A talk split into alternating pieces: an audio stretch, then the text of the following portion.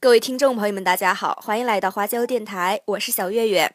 这一期呢，还是由我来给大家讲故事。这一期的故事呢，是有关于一个高三的学生玩手机，被老师建议退学，下跪求谅解后，竟然坠亡了。这是一个怎样的故事呢？我们来进入正题。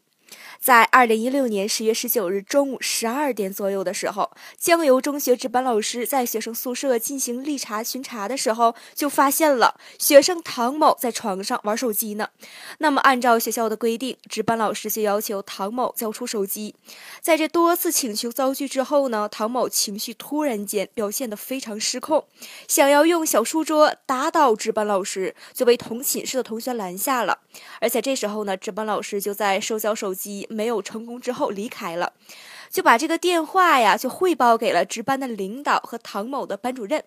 这值班领导接到情况报告之后呢，就到唐某寝室对他进行了批评教育，而且当场就收缴了他的手机，并将这个情况通报给了年级领导。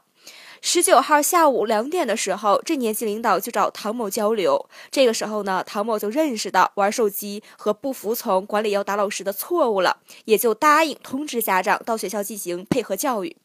然而，就在十月二十号上午十点左右的时候，这唐某就在父母的陪同下来到了学校的德育处，德育处的主任啊、年级领导还有班主任和这十九号值班老师等一起参加了对这唐某的教育。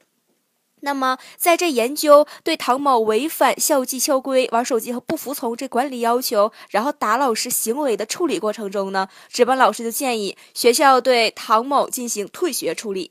那么，为了取得谅解，这唐某突然间下跪道歉，而且在场的老师呢，见到这些情景呀，就立即上前把他扶起来了。唐某父母呢，见到这样的情形，也跟着要下跪求情，都被在场的老师迅速扶起了。随后呢，德育处的主任又与值班老师进行了单独的沟通，值班老师呢，也就接受了唐某道歉和父母的求情，按照学校的管理规定，也就给予这唐某留校察看处分了。唐某本人呢，也在处分决定上签字确认，随后在父母的陪同下返回教室上课。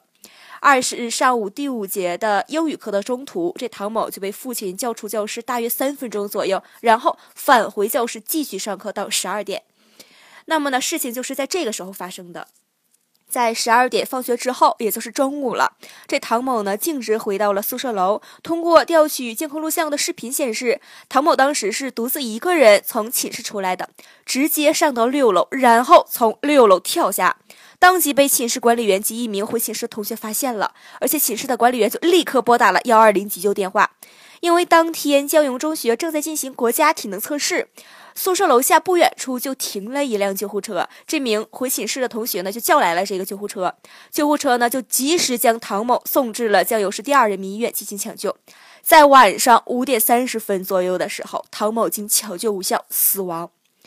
公安机关综合现场走访收集到的证人证言、提取的书证、调取的视频资料来看，以及在现场勘验提取的这些相关痕迹的物证等证据，调查都认为唐某死亡原因排除他杀，是高楼的坠毁死亡。